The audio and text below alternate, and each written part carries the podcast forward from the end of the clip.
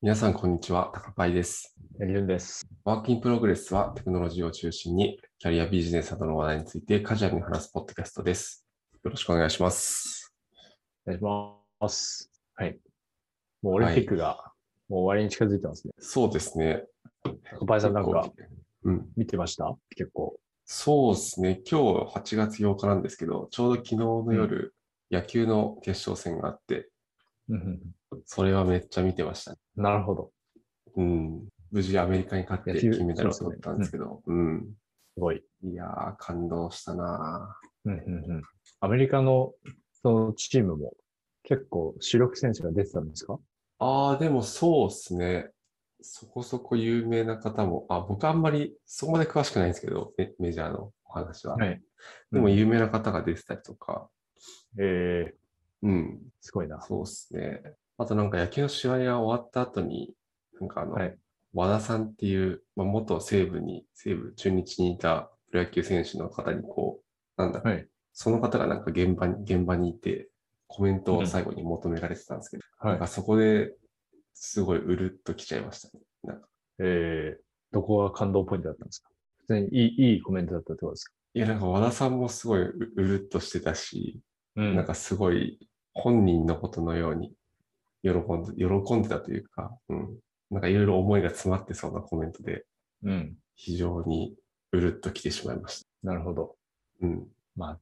自分もすごいわかりますね。なんか世間ではいろいろ言われてはしますけど、うん。やっぱりなんか、その、メダル取って、すごい感情を、その、まあ、涙したりとか、うんうん。すごい喜んだりとか、選手さん、選手の方々がしてて、うんうん。まあ、選手の方々は、まあ、すごい、その、思いを持って望んでるんだろうなってことが、ことを感じて、自分もなんか、ちょっとうるっとくる場面がいろいろありましたね。そうっすよね。わかるな、はい。そうっすね。オリンピックいつが閉会式なんですか、あ、でももうすぐですよね。わかんない。いつかわかんないですが。閉会式。はい。あれ今日あれそんなこと今日なでいす。あ今日の気がするな。ええ今日なのか。閉会式。うん。あそうですね。8月8日20時なんで、今日の夜に閉会式らしいです。なるほど。はい。じゃあもう、この Google のゲームとかも遊べなくなっちゃうんですあ、そういえば、やってないな、この Google のゲーム。面白いですかあ、やってないんですよ。面白いですよ。すごい、今ちょっとだけやってるけど。なんだこれ。 うん。これ、すごいよくできてて、なんか、なんかあの、そのレ、ブルーチーム、レッドチーム、イエローチーム、グリーンチームって4つチームがあって、はいはい。で、そのまあ、ストーリーを進めるのとは別に、その、チームごとにスコアを競い合うみたいな構成になってるんですよ。はいはいはい。で、その、入った先に、その4人のリーダーが、リーダーっていうかまあなんか勧誘役みたいな人たちがいて、うんうん。で、もう、ブルーチーム最高だよ、君も入りなさい、みたいなこと言われるんですけど、はいはいはい。僕はなんか、とりあえず一通り話を聞いてからにしようって思って、その断りまくってたらどこにも入れなかっ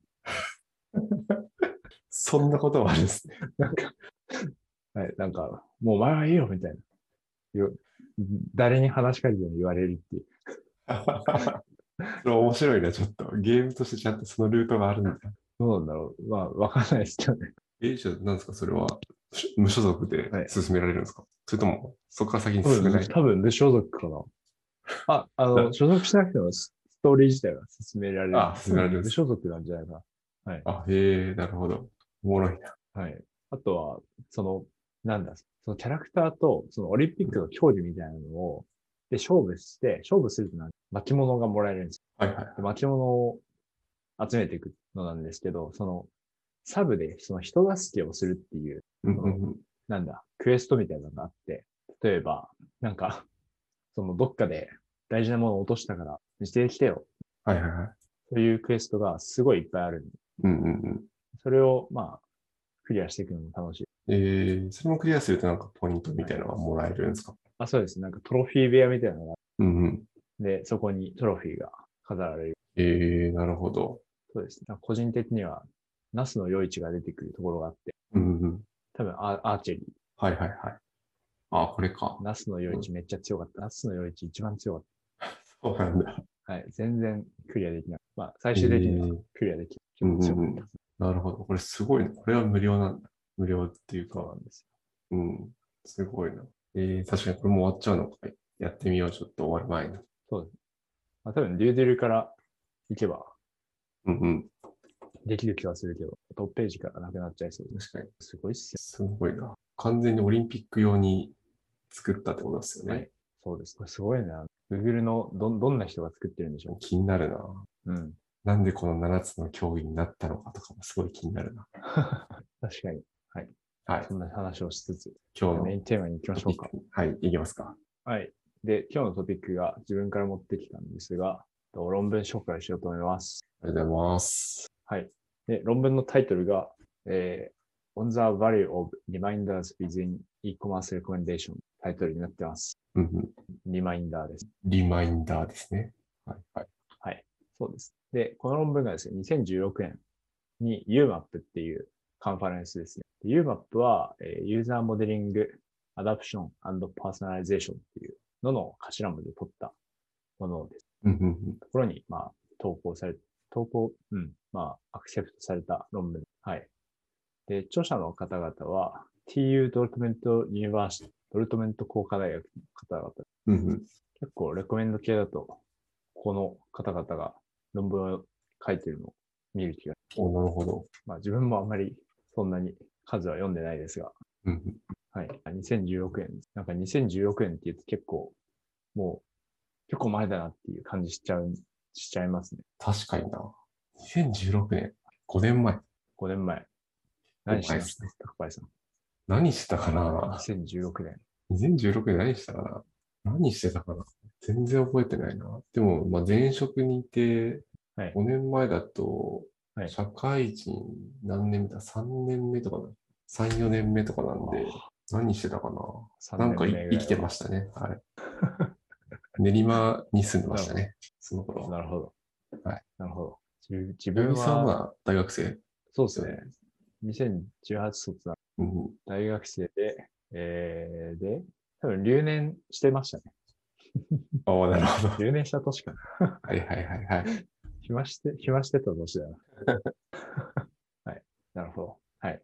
5年。はい。まあ、2016年の論文。はい。で、何の話かっていうところなんですけど、まあ、もちろんその、レコメンドの話。うんうんで、レコメンドって、まあ、一般的にまあ、2つ、その、まあ、役割的にあると言っていて、うんうんで、結構よくあるその話だと、未知のアイテムをレコメンドして、ディスカバリーとかセレンディピティとかを狙うこうと。んで、2個目が、すでに知っている基地のアイテムをレコメンドして、まあ、ショートカットとか、あとはリマインドの役割を狙うっていうところですね。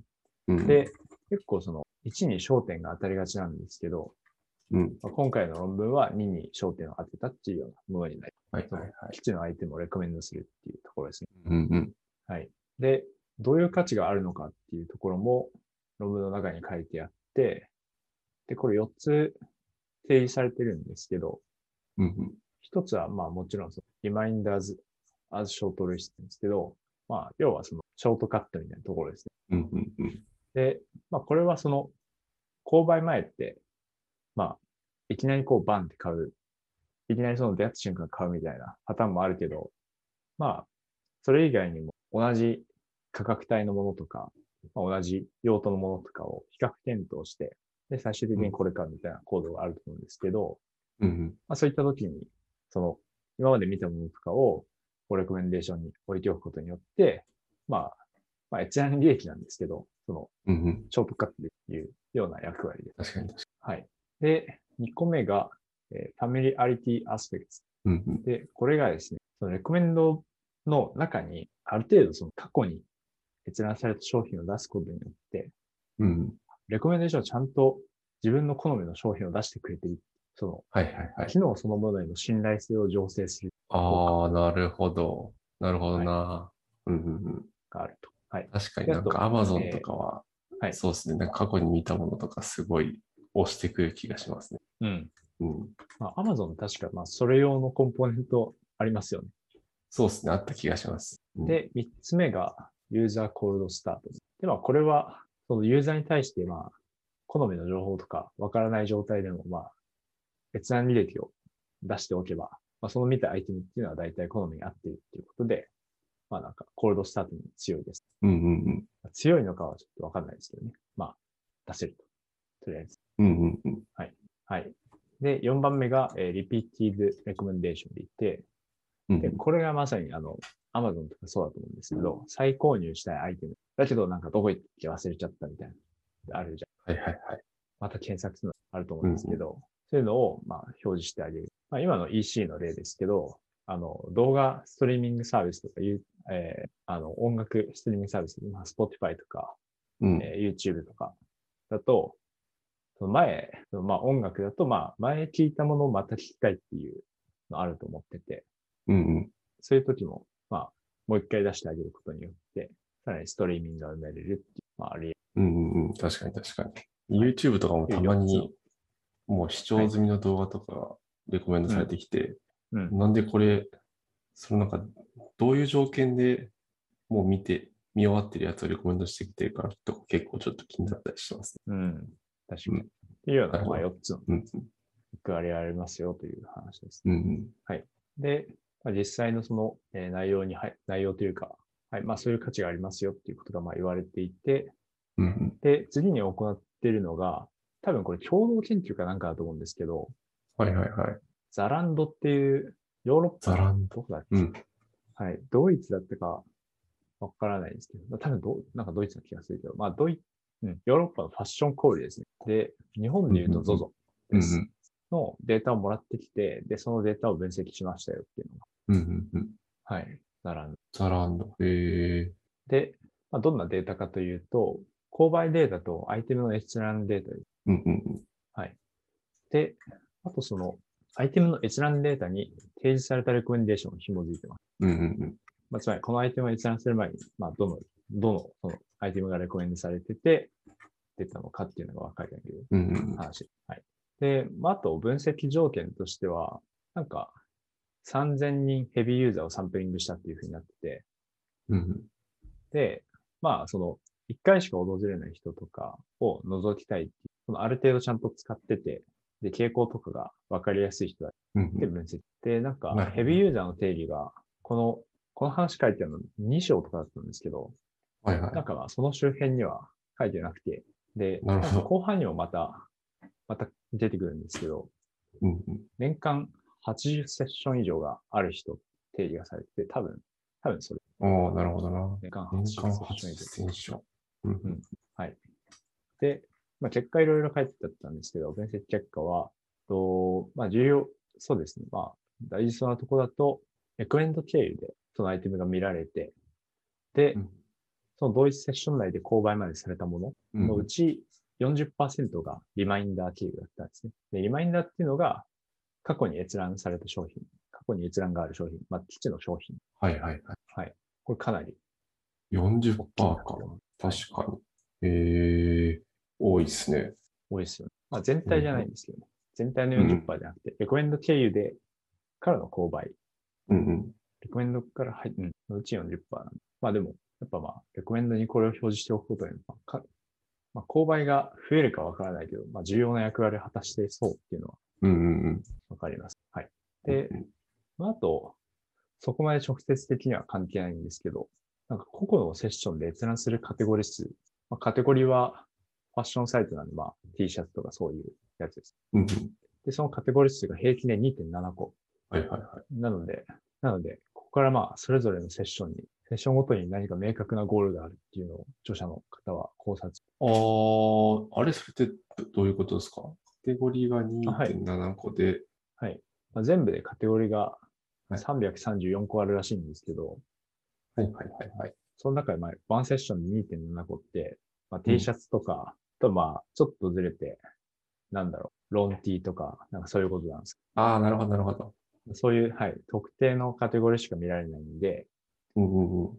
で、はい、まあ、これがまあ、5個、6個、7個とかあったら、まあ、すごいざっくばらんに見る。まあ、2.7個少なめなので、まあ、ある程度絞られた興味があるよっていうのを多分言いたいな。ああ、なるほど。完全に理解しました。じゃあなんかもう、この EC サイトを訪れるときは、ある程度これを買おうと思って、行ってるぞっあていう、そうですね。感じですよね。そううでんすそういう感じ。うん。なんか結構このあたりは面白い話。うんうんうん僕は Amazon 訪れるときは、結構本屋感覚で訪れる時はあります。ああ、なるほど。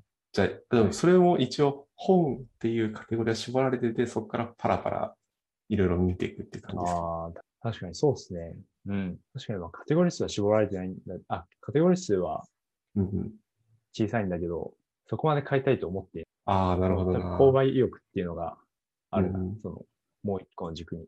なるほど。か自分結構これ買おうと思っていくことが多いかもしれないですね。それで言うと。ええなるほうん。まあ、あとはなんか、あんまり参考にならないですけど、ちょっとレビューを見たいときとか、ど。なるほど。それも一応買おうとしてるのかな。うん。そうですね。確かにまあ、ど、どっか別の場所で買おうとしてるっていう話あ、ですねそうです、そうです。うんうん。確かに。確かに Amazon のレビューはどうだろ う。あんまりなんか、結構前提が違いますからね、その人にそようっでて。すね。うん。なんか、本、本とか、本とかなんか難しくて分かんなかったんで、結構低いレビューつけられてるのとか。確かに。 あるなぁあとなんか、梱包が雑でしたっていう、商品そのものじゃなく て、梱包に対するレビューとかがあるんで、 その辺は微妙ですね。うん。まあなんか、そうですね。まあ、結果まあ、ザランデのデータ分析して、まあ、リマインダーやっぱ意味ありそうですよということを言っています。うん。はい。で、ここからそのリマインダーどうやって実装するのかっていうロジックの話です。うんうん。で、えー、4つかな。4つその、こういうロジックありますよってことを言ってて、うん、で、ここでまあロジックそれぞれ説明して、えーのその後でまたデータに対してそれぞれのロジック当てはめてオフライン資料で比較っていう感じなんですけど、うんうん。まあロジックの部分。で一番最初が、えーインタラクションリーセンシーっていう IREC って呼ばれてるもうの。んで、うんこれがまあななんだっけ、リバース、リバースヒストリーとかとも呼ばれるらしいんですけど、まあ要は、閲覧履歴なんうんうん閲覧履歴。はい。で、最近見たものに近いほどスコアが高くなる。うんうんうん。はい。なのでまあ、なんだ。そのこう、過去から現在までの閲覧履歴がこうあって、それをリバースして、レコメンドするみたいな、新しいものを作るみたいです。なるほど、なるほど。まだへえはい。で、次が、インタラクションインテンシティっていうものですね。うんこれは I、I int っていうふうに訳されてますうんはい。で、これは、えっと、これはあの、リーセンシーを加味せずに、過去の閲覧回数が多いものほどスコアを高くするっていうもはいはいはい。じゃあなんか特定の T シャツをめちゃくちゃ見てたら、それを出すみたいな感じですか。の、まさにそんな感じでうんす。うんうん。まあこれも、確かにハマる気がする。うんうんうん。確かにシンプルだけど、はそうっすよね。で、あとは、かこれは、その、1個目の IREC で同順位になった時とかに、フォールバックって、まあ、その、同順位をさらに並び替える時にも使えますよっていうことうんうんうん。で、次からがちょっと複雑なんですけど、1個目、次の3つ目か。3つ目が、アイテムシミュラリティです。うんうん。はい。で、これは iSIM っていうふうに。でですね、これがどういうものかというと、えーまずその、過去の閲覧商品、過去の閲覧商品から、今のセッション内ですね。うんうん今。の、今のセッション内で閲覧された商品と、えー類似度が高いものをピックします。うんうん。はい。で、この類似度っていうのが、えっと、カテゴリーとか、ブランドとか、あとは、そのディスクリプションを TFIDF ベクトル化して、うんうんで、、コサイン類似度を取ったというふうになっていて、うん、なっていました。そうですね。うんうんうん。で、その、今のセッションで、まあ、何個か5個とかアイテムを見てると思うんですけど、まあ、それと、その過去のセッション、アイテムの類似度を、まあ、計算して、まあ、例えば過去のアイテム A に対して、今のセッションの5個の、それぞれの商品との類似度を計算して、それらをサムすると。で、それらのそのトップから何件かを取ってきて、うんうで、んスコアが高いものをレコメンドするっていうようなはいはいはい。で、ちょっとまあ2段階にこれ式がなってるんですけど、最初のそのシミュラリティを計算するところは、その、リトリーバル、その、えー類似アイテムを持ってきますよっていうところにしか使われてなくて、うんうん。で、最終的なスコアは、えっと、上のインタラクションインテンシティっていうものを使ってます。ばアイテムをピックしてくるところは、えー類似度でピックしてきて、うんうんで、、最終的なスコアは過去の閲覧回数で、ああ、なるほどなるほど。ことになってこういうのってあれなんですかね。事前に、なんだろうな。全部のアイテムの、まあ、この例で言うと TFIDF はいの値を計算しておくというか、されてデータを持ってるってことですかね。これはちょっと書いてないですね。おそらあくなは。るほど。でも、そうですね。実装とかはあんま触れられてなくて。っていうのも、まあ、はいはいはい。そのこの後の検証とかも全部オフラインではある。うん。はい。まあでも、実装するときになったら、事前に計算しておくことは、あの全然現実的かなって思そうですよね。なんかはいむしろしてないと、あれですよ、ね毎う回ん全部計算するのはあんまり現実的じゃない気がするんで、そうまあ、ですねどっかでしてるんだろうな。うんうんうん。うんなるほど、なるほど。はい。で、最後が、えーセッションシミュラリティですね。えー S シムって呼ばれています。うんうん、で、これは過去のセッションと今のセッションの理事を取りまおお、す。で、このセッションの理事度っていうのがうん、どういうものかっていうことなんですけど、うん、と、そのまあ特定の過去のセッションと今のセッションの中でまあ出てきてるアイテムあると思うんですけど、うん、うんそれぞれのコサインレジドを、まあ、その、アイテムシミュラリティと同じ感じで取ります。うんうん。で、それを全部足し合わせる。ああ、な全てるの組ほどみ合わ。せに対して。はい。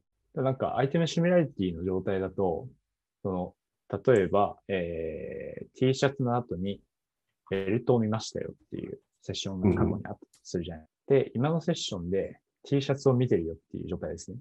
うんの時に、その過去と同じ状況なんだけど、アイテムシミュラリティは T シャツがまあインプットになって、で、T シャツに類似したものしかレコメンドされないんで、ベルトをレコメンドできないですね。うんうん。まあ、例えばセッションシミュラリティなら、ベルトが出せると。はいはいはい。ああ、なるほどな。なるほど。はい。で、これもあの、アイテムシミュラリティと一緒で、最初にそのアイテムをピックしてくるところは、そのセッションのシミュラリティを取って、で、その過去の類似セッションに含まれていたアイテムですねをピックしてくる。うんうんうでん、、スコア自体は、えーインテンシティ、その閲覧回数で決めるっていうものでしなるほど、なるほど。た。はい。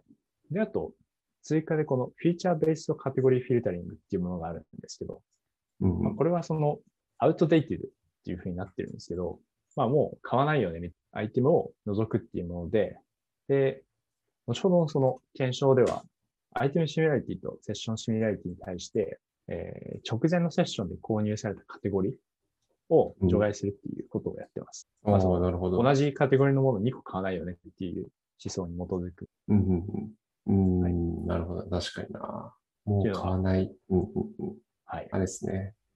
漫画とかを、例えば、はい。特定の巻、20巻を買いましたって時に、うん。その、同じ漫画の19巻をレコメンドされてくると、なんか微妙になる、微妙な気持ちになるんですけど、はいそういうのも除外してくれるのかな。なんかそういうの結構難しいなと思ってて。うんうん。うん、そういうことですね。か。はい。あ自分もまあ難しいと思います。一概にカテゴリーで言うと、まあ、一貫しか買ってなかった場合も、通知が出ない。そうですよね。うん。はい。いいっすね。うんはいはい。結構、盛りだくさん。で、今のがロジックの話です。うんうん。はい。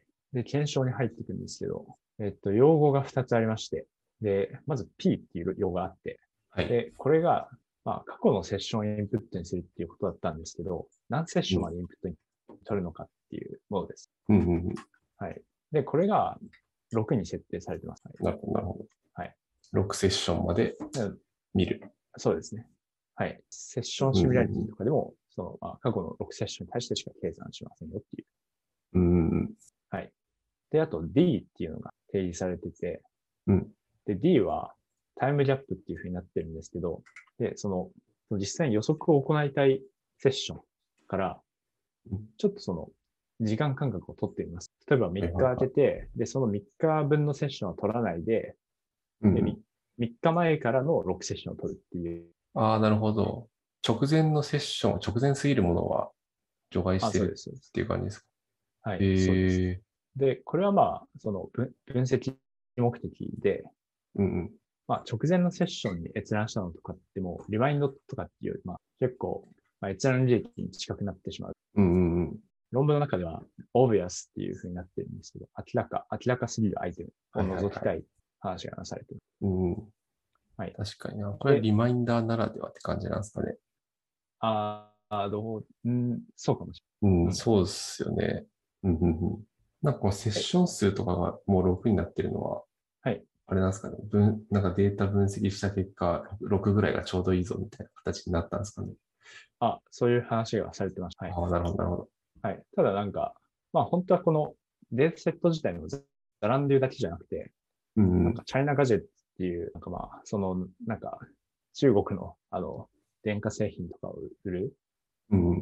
サイトのデータとかもああって、で、そういったコンテキストによって、まあ、適切なセッション数っていうのは変わるっていうことがまあ書いてあったんですけど、はいはいはい。まあ、ただまあ、そこは、この論文のまあ、本質的なところではないんで、ロックインしませんでしたうね、ん。なるほどです。で、D の話に戻ると、D は、えっと、固定してなくて、これはあのうんうん、 0と、あと3と、あと0スターってなってるんですけど、0スターが現在のセッションの閲覧っていうのを除外するっていう。はい。なのでまあ、デうんうんうんデイじゃないんですけど、うん。っていうので3種類ちょっと測ってます。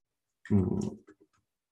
で、評価指標が、えーヒットレートと、えーミンレシピロカルランク。ヒットレートは、まあ、ユーザーが実際に購入したものをレコメンドできていたうんもので、あとミンレシピロランレシピロカルランクは、実際に購入したものを出していった順位のことですね。うんうんで、あのレコメンデーションはトップ10を取ってきて、うん。うんまあ、ヒットレートのなので10個の中にちゃんと入ってたっていうのと、はい、MRR の方は10個のうち、まあ、何位できたので、ちゃんと上の方にあの出せたのかっていう。で、でデータセットが、えー、まあ、み3種類あるんですけど、まあ、ザランデューの結果だけ取り上げようと思って思います。うんで、ザランデューのものは、と2種類に分けていて、で、ヘビーサブセットとランダムサブセットっていうふうに分けれてるんですけど、まあ、ヘビーが、まあ、その、一番最初の方に出てきた、あの、年間80セッション以上ある人たちをサンプリングしたもので、うんうんえーランダムサブセットが、まあ、適当にサンプリングしたもうのんうんで、で統計値とかもちょっと書いてありますね。なんかユーザー数が何人いて、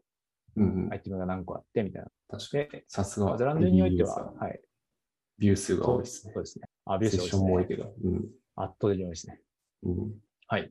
うんはい。で、結果に行きます。で、まあ、結果が、これはテーブルナンバーだったのえっ、と、テーブルの3、3ですね。三うんうん。はい。3にまとまっているんですけど、そうですね。で、これ見て、その、それぞれの設定において最大の性能を発揮しているものに、なんか、えーえーハイライトをされてますうんうんうん。感じなんですけど、結構、その IREC 強いなっていう話になっていて、うんうんうん。 IREC って、まあ一番、あの、シンプルなインタラクションリセンシなんですけど、はいはい。最近見たもの的なやつですよね。はい。どの設定においても性能が、まあオフライン指標だと良くて、うんうんうん。まあ全体的に強そうところはありつつ、ちょっとまあ、えー D の値ごとにの結果を見ていきます。うんはい。で、まず D イコール0からです。で、D イコール0だと、セッションシミュラリティが、まあ、トップ性能うんうんうん。はい。はい。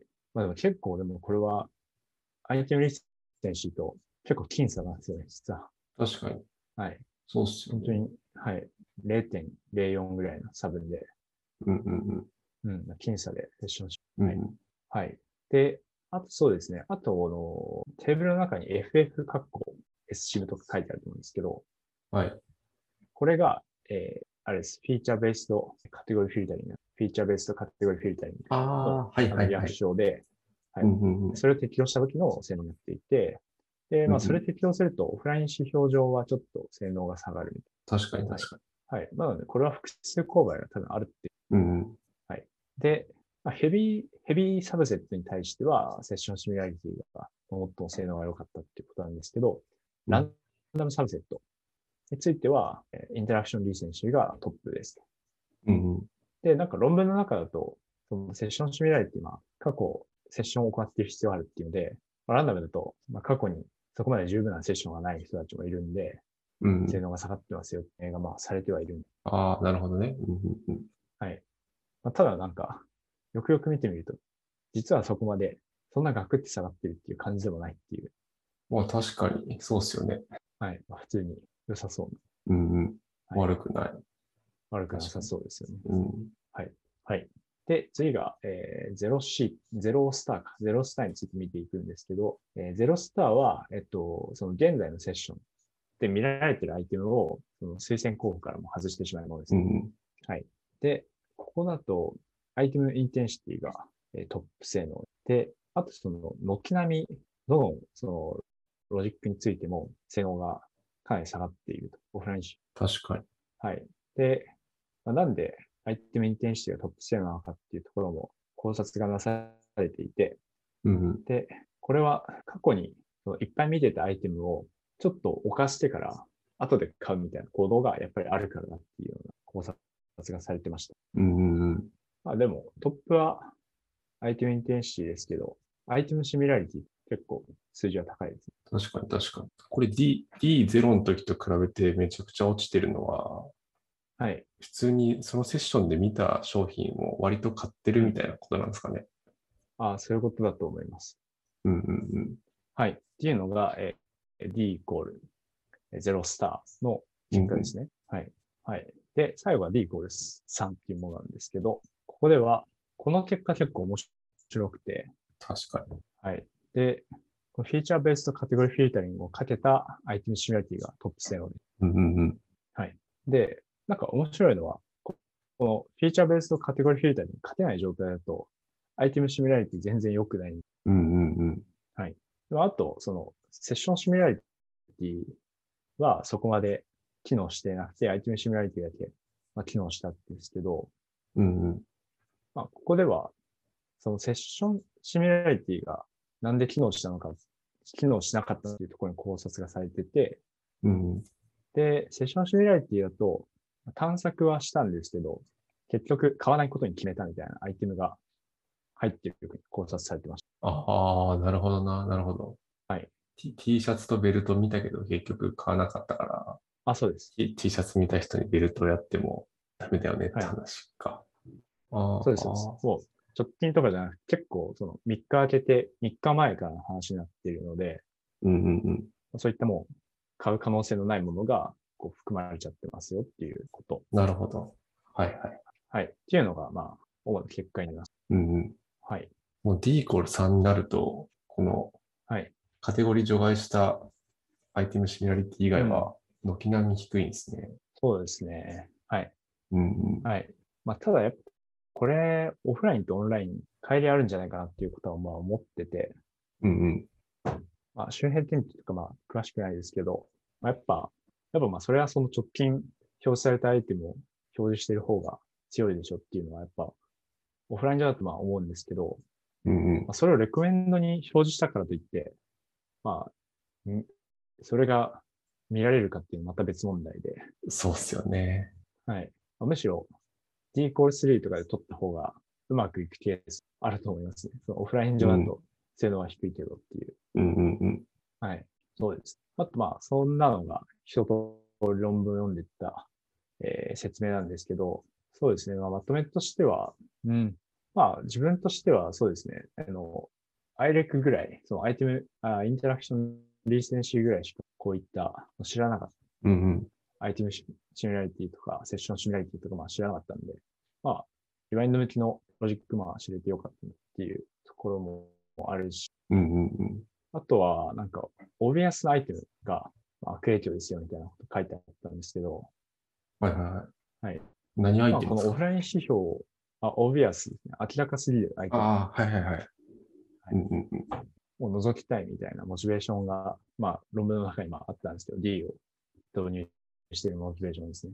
うんうんうんまあでもこれ見ると、オフライン指標上は、まあ、そのオビアスなアイテムを、明らかなアイテムを除くことによってかなりオフライン指標としては下がるんです。うんうんうん。実際どんぐらい悪影響があるのかなっていうのをちょっと知り、まあ、気になりますね。確かにな。はい。むずいっすよね。その明らかなアイテムも、本当に明らかなのかみたいな。